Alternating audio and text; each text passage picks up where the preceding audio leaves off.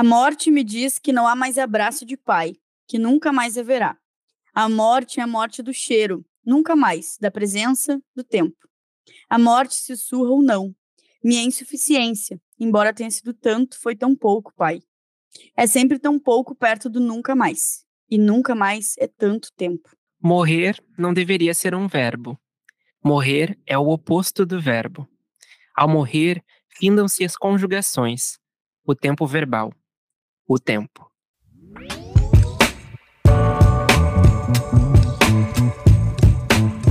Este é o Clube da Não Cultura. Aqui a gente conversa sobre literatura e cinema. Televisão e música também são pauta. Se você quer ficar bem informado sobre tudo isso, siga a gente nas redes. Somos arroba Clube da Não Cultura e todos os nossos links estão na descrição do episódio. Aproveite! Olá, pessoas! Oi, gente! Cheguei! Tá começando mais um episódio do Clube da Não Cultura, o nosso penúltimo episódio do ano. Palminhas, palminhas. Palminhas. Muito feliz de ter vocês nos acompanhando aí mais um ano. E mais importante do que isso, sigam arroba Clube da Não Cultura em todas as redes sociais possíveis, mandem sugestões de pautas, porque ano que vem tá aí, o clube continua firme e forte. O engajamento de vocês, o carinho é muito importante, então muito obrigada por ter nos acompanhado e que vocês continuem até o finzinho de 2023 e até 2024 também, né, Fevi? É isso aí, nós queremos vocês que estão aí nos ouvindo cada vez mais ativos com a gente e conquistando mais clubers, né? Mais anticulturas aí. Exatamente. E sobre o que é o episódio de hoje, Felipe? Então, nós começamos todos enigmáticos hoje, né? Porque a gente vai falar sobre uma leitura específica. Faz um tempinho que a gente não faz esse tipo de episódio, né? Então, queremos né, retomar aí as origens do clube e a gente leu As Pequenas Chances da Natália Timmerman. Né? Antes então da gente começar a discutir sobre essa leitura, lembrando que a gente vai tentar evitar o máximo que a gente puder de spoiler aqui. Uh, vamos falar mais do livro, da narrativa, da escrita e nossa, da nossa experiência em si, para né, vocês não ficarem aí, não perderem daqui a pouco um episódio por causa de ter medo de spoiler, alguma coisa assim. Então vamos ler a sinopse. Enquanto aguarda um voo, Natália encontra o médico de cuidados paliativos que atendeu seu pai Arthur. A conversa desperta nela toda a experiência da perda, ainda próxima e repleta de cicatrizes. E é a memória dos meses e dias finais do pai da narradora que compõe a base deste romance de extraordinária beleza. Uma indagação cortante sobre família, lembrança, judaísmo, vida e morte. Arthur era médico, então a notícia de que o câncer havia retornado vem seguida da certeza da finitude. Não há meias palavras ou possibilidade de esperança. Assim, a morte vira um assunto de família, e acompanhamos não apenas o declínio físico de Arthur, mas seus efeitos na vida dos filhos, da esposa e dos netos, narrados com rara delicadeza. Conforme a doença avança, cada momento ganha contornos definitivos. A última viagem, a última gargalhada, a última ida ao teatro. Se o fim é inevitável, a narradora cabe reconstruir todo esse caminho que, embora dramático, vem carregado de ternura. Em meio à tristeza, a autora traz à luz os pequenos gestos, os acontecimentos insignificantes que, vistos pela lente do tempo, formam um retrato belo e doloroso da relação de uma filha com o pai.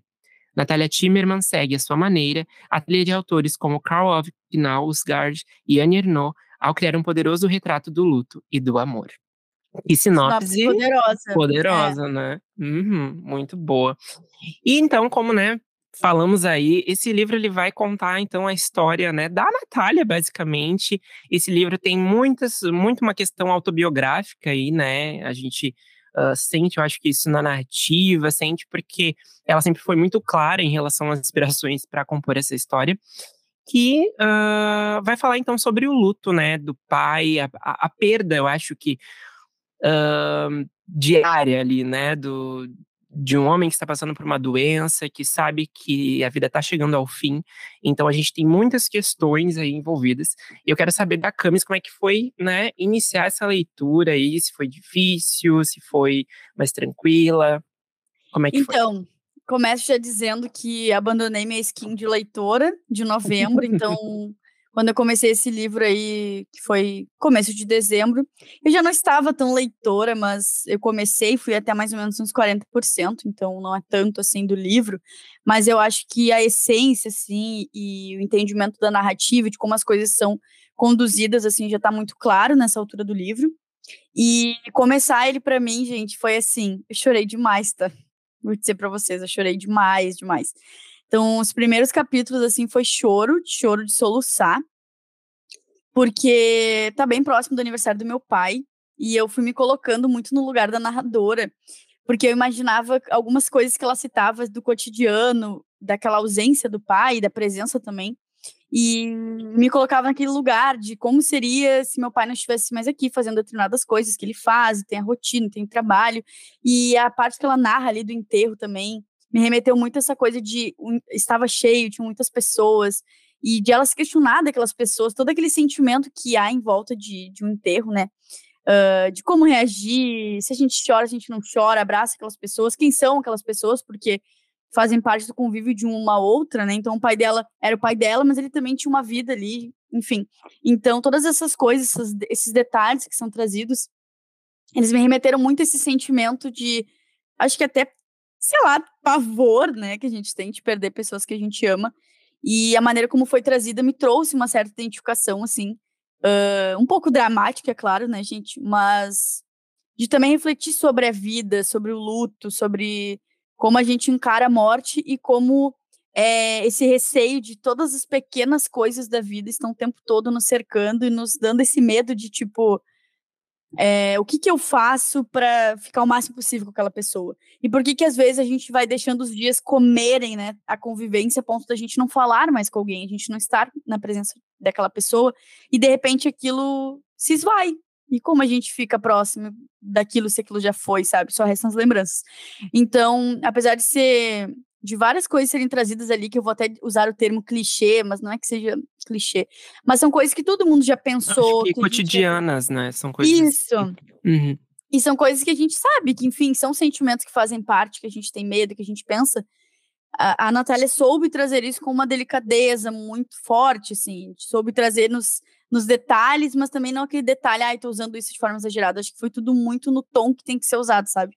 Sim. Mas assim, é, mesmo não tendo avançado no livro, uma coisa também que chama muito minha atenção é que eu sinto um pouco uma falta de um conflito assim central. Eu sinto que uh, eu gosto de livros assim, na verdade. Então, eu, de tipo, eu tô contando coisas, eu tô trazendo é, uma narrativa, né, sobre um determinado assunto, ok?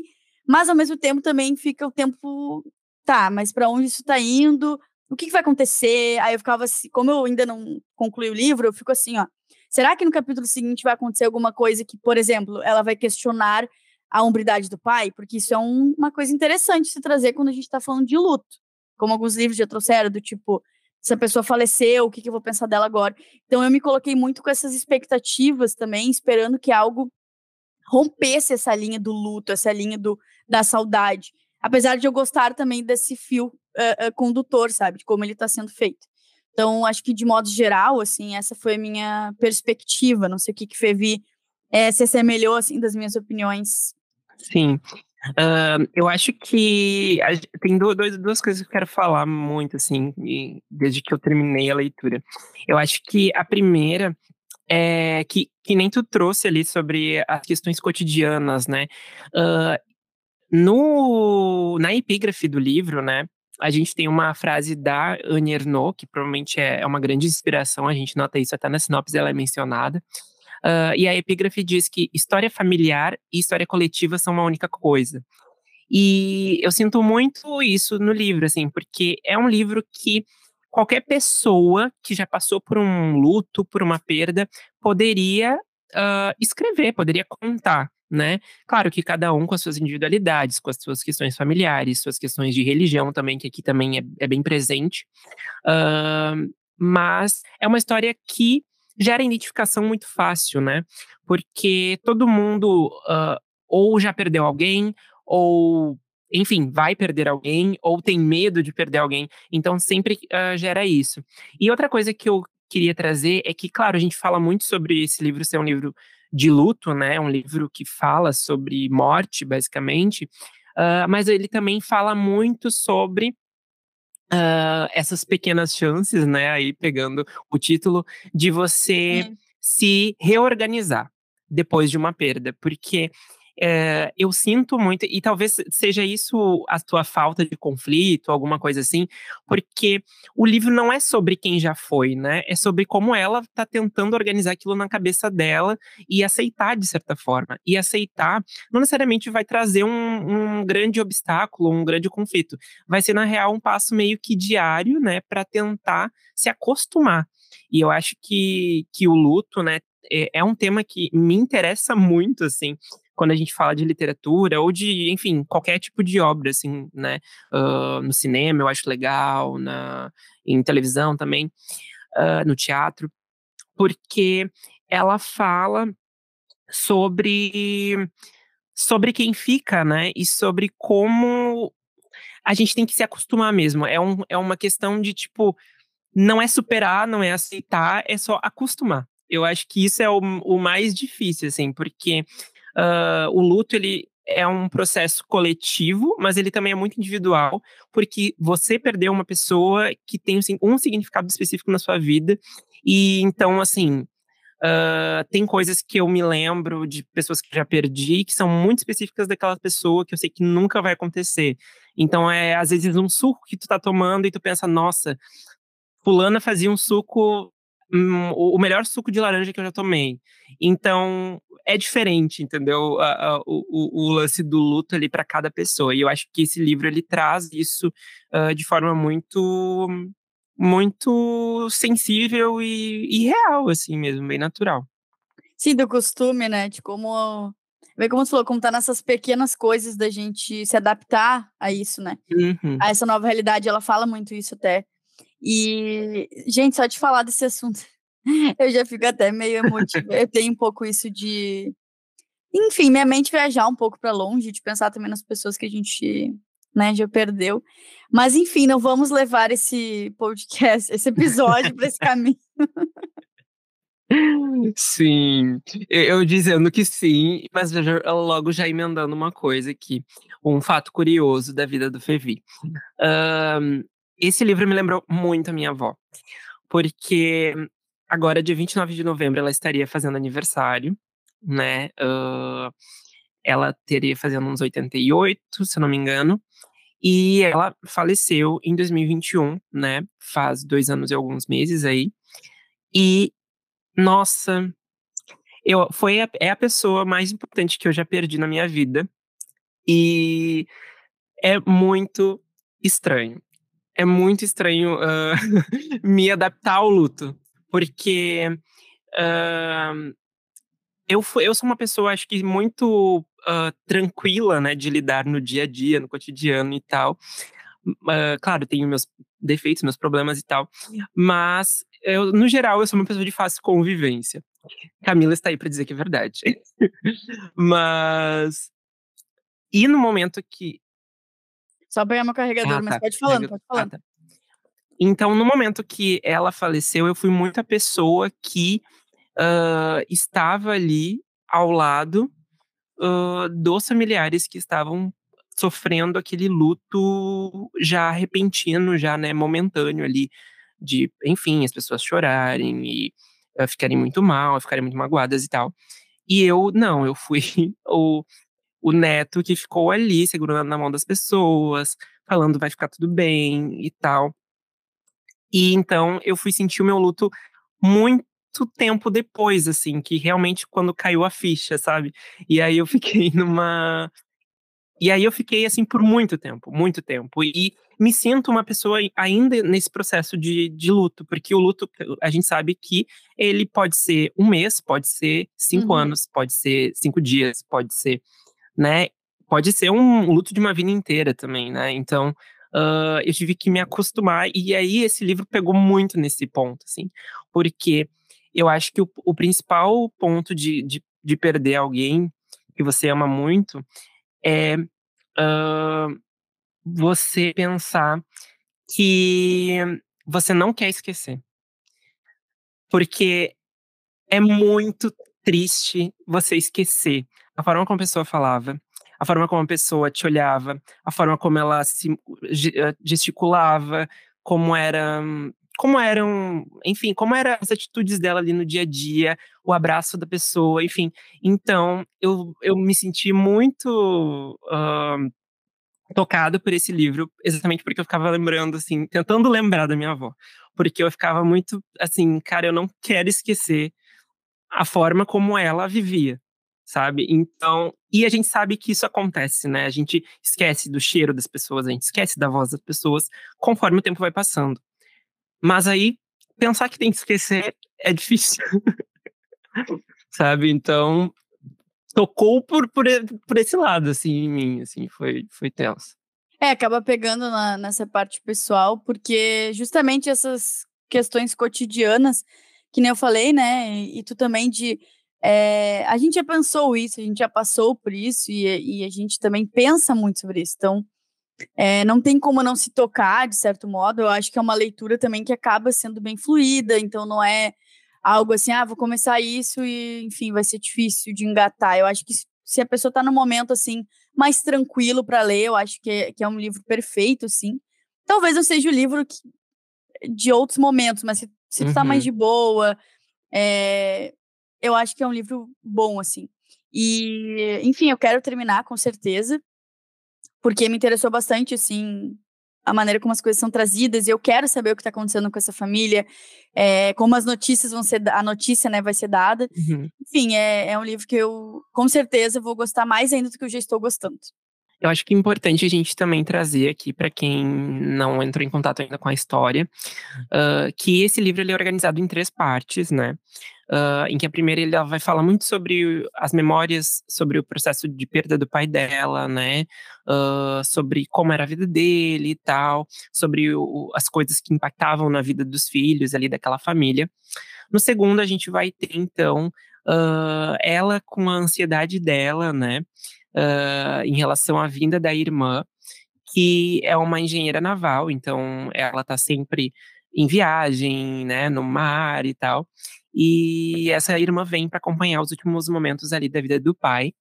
E na terceira parte, né, a Natália e a família dela vão viajar para Europa, né, para o leste europeu.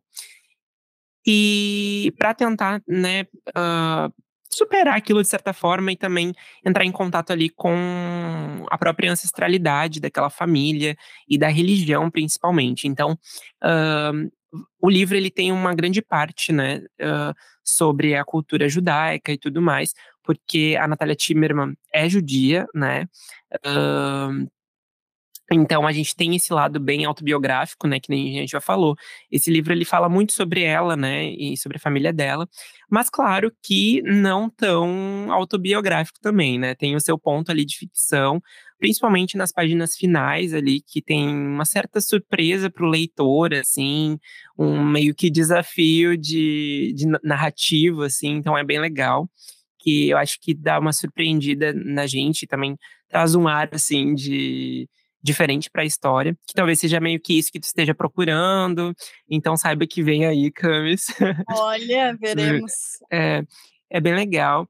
Uh, e também eu acho que, a, além de falar né, muito do luto, a gente já falou aqui, e do pai dela, fala da família no geral, assim, fala da, da influência de avós, bisavós, uh, da, dessa questão de ancestralidade mesmo, né? De entender de onde você veio com a sua origem, o que que as, as decisões tomadas há, lá gerações são uh, o reflexo hoje, né?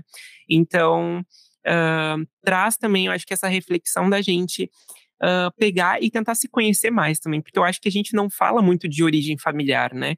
Principalmente aqui no Brasil, eu acho que tem muitas formas de, de origem familiar que existem aí no, no país, é um país uh, continental, né? Então, uh, tem muita história para contar. E a gente também acho que não é influenciado a buscar entender quais são as nossas. Uh, qual é o nosso resgate, né? De, de, de ancestralidade mesmo, assim, né? Sim. Então, claro que no dia a dia aí no corre da vida é, é difícil, mas eu acho que é importante esse livro também para trazer essa, esse ponto de parar e pensar, opa, tá, mas de onde eu vim, sabe? Estou aqui, mas de onde eu vim. Então, isso é bem legal. É muito louco isso, né? Porque realmente às vezes a gente vai descobrindo algumas coisas assim dos nossos antepassados que, uhum. enfim, é surpreendente, né? Porque por mais próximo, né, que a gente seja dos nossos pais e que a gente pergunte coisas que eles relatem, nem sempre uh, tudo é dito, né? E tudo é compreendido. Então, daqui a uhum. pouco, numa conversa solta, isso acontece muito na minha família, tu descobre alguma coisa assim, sabe? E, enfim, incrível, mas ao mesmo tempo assustador pensar que a gente não sabe muito é, as nossas origens de forma bem enraizada mesmo, né? De entender as pessoas que vieram antes de nós, qual a história delas, que nem tu falou, o impacto disso na nossa vida, como cada. Assim, o meu pai é de um jeito porque ele foi criado de um jeito, né, pelo pai dele por aí vai. Então, é uma coisa, sim, muito louca pensar em como tudo se interliga numa família. Acho que o livro traz isso também, acredito que mais para frente mais ainda essa questão da família. E, e, eu gosto também dessa segunda parte que mostra da irmã dela, né, da profissão. E me pegou muito ali no início dessa segunda parte, que a irmã dela cita muito essa questão de trabalho, né? Tipo uhum. tipo assim, é, isso é importante agora, mas isso não vai mais se tornar importante, porque aconteceu o que aconteceu com meu pai. Então, acho esse paralelo muito interessante também, porque, de novo, a gente cai nesse cotidiano e do quanto a gente se abala, do quanto a gente dá importância para algumas coisas, enquanto para outras a gente não dá, e quanto é uma perspectiva conforme, né, as coisas vão acontecendo. Então, no momento que elas se deparam com o luto, por exemplo, com a morte do pai, com a nostalgia, com tudo que vai ocorrendo ali, tanto antes quanto depois da morte, é como determinadas coisas vão perdendo um pouco esse significado, né? Como pequenos, Sim. ah, sei lá, a forma como o jaleco do médico que atende é, mas depois como isso vai remeter à forma como o médico falava com o pai dela. Então, essas pequenas coisinhas é, que estão o tempo todo na nossa vida e que não necessariamente a gente está dando a devida atenção, né? Como também damos para outras coisas. Então, enfim, é um livro para refletir bastante sobre é, várias coisas. Eu acho que casando bem com o que tu falou aqui, uh, tem um trecho que eu anotei que eu acho legal, que é o seguinte: uh, abre aspas.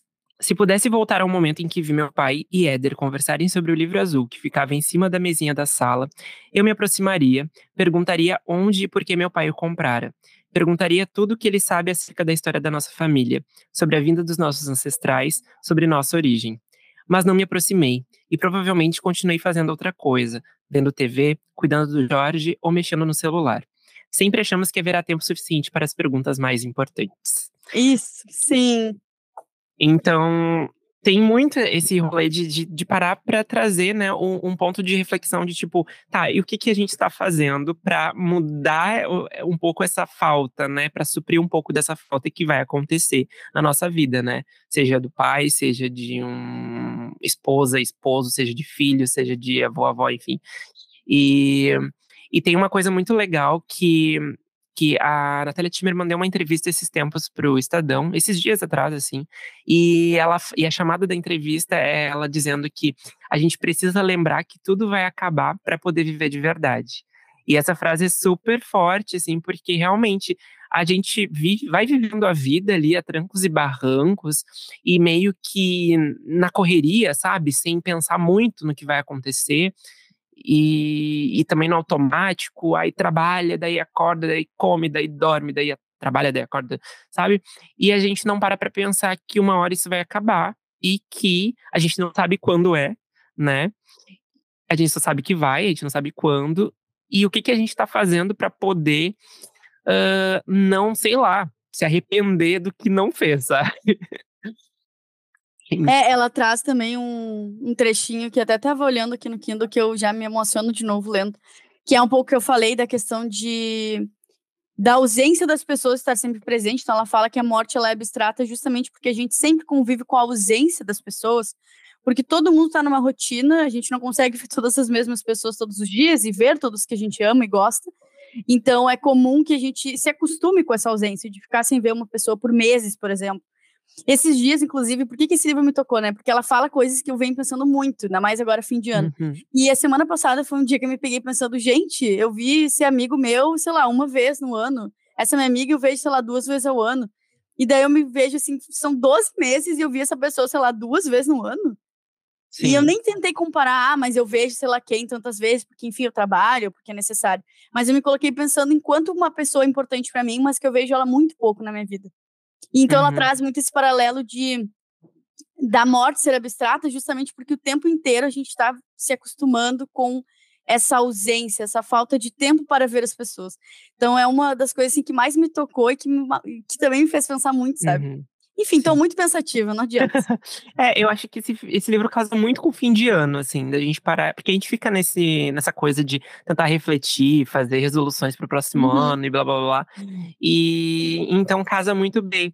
Mas uma coisa interessante que, que tu falou ali, eu acho que é importante a gente ler esse livro e tirar né, as, as nossas lições, mas a gente entender também que não, a gente não está falando aqui para pessoa pedir demissão agora e viver a vida que nem como se fosse o último Sim. dia.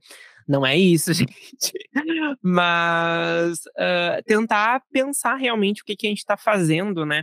Uh, eu estava há dias atrás organizando assim essas metas e coisas para 2024, porque chega final, chega dezembro eu começo a ficar muito projetista, muito planejador do que eu quero no próximo ano, assim. Muitas coisas não dão certo, outras dão, né? Porque enfim, a vida é assim. Mas eu tava pensando muito, cara, o tempo que eu fico fazendo absolutamente nada. Uhum, de, só procrastino coisas.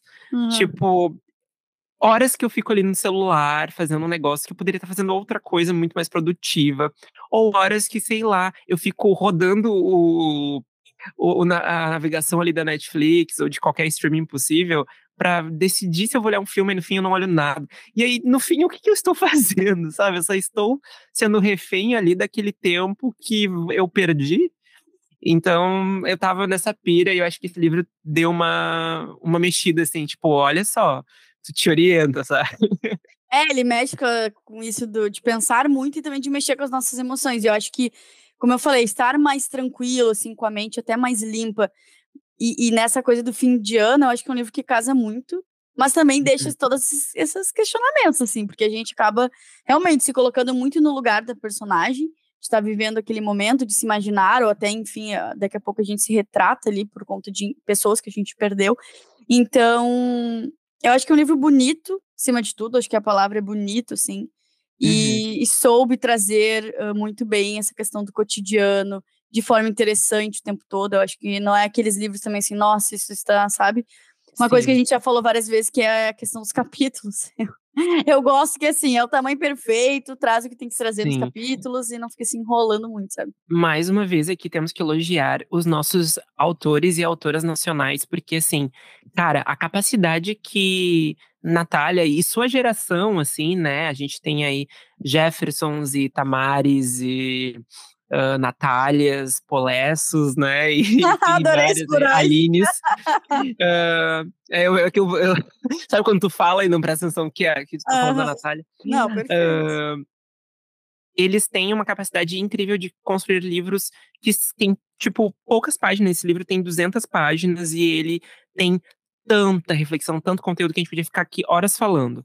Mas acho que já indo pra, encaminhando para o final, eu queria só dizer o seguinte: a escrita é muito boa, tá? Uh, olhando assim de um vista mais de um ponto de vista mais técnico assim eu gostei muito da, da escrita dela eu li Copo Vazio esse ano em audiobook e gostei também eu acho que eu gosto mais das pequenas chances eu acho que eu me identifiquei mais me trouxe mais uh, emoções ali né eu me relaciono mais com a história então eu gostei muito mais. Uh, eu acho que tem um ponto muito positivo que a gente nem comentou aqui quase, mas assim, a Natália ela é médica psiquiatra, né? Então, uh, todo essa, esse lado dela de, de humanização dos personagens, de uh, mostrar o que, que eles estão sentindo, o que, que eles estão pensando, a psique mesmo, a gente sente muito na escrita dela, e claro que provavelmente é pelo talento dela, não só com as palavras, mas em relação à medicina psiquiatra, né? Então, diva, Só isso que eu queria dizer. Ela, ela realmente uh, tem esse rolê, assim. Lenda talentosa. E, é, exato. E fica muito a indicação. Acho que foi um ótimo livro pra gente uh, retomar, assim, essa coisa de ler uma coisa, uma obra específica, sabe? E ficar falando por horas. Eu amo. É, a gente ama, né? Se deixar, a gente fica mesmo e ultrapassa todo o tempo possível de um podcast, que sei lá, se existe tempo possível. Mas, gente, é, então finalizando, né? Sigam o Clube da Não Cultura em todas as redes sociais.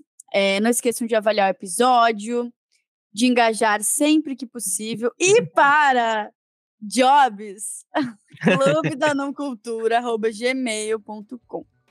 Isso aí, entrem em contato com a gente, mandem DM, participem, né?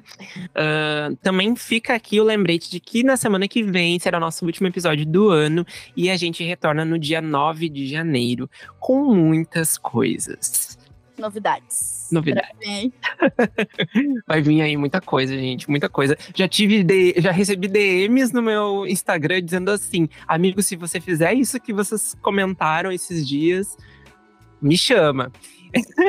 Porque quem tá nos seguindo aí no, no Instagram, não cultura, sabe que a gente postou uns stories aí há uns, há uns dias atrás com ideias. É isso, nos acompanhem e não esqueçam de sugerir. E assim, todas as novidades elas sempre vão vir, né? Mais um ano do clube, mas uma coisa que nunca muda. Fevi e Camis aqui com vocês, gente. É, isso aí. Então temos um episódio. Temos mais um episódio então, gente, e até semana que vem. Isso, beijo, até semana que vem.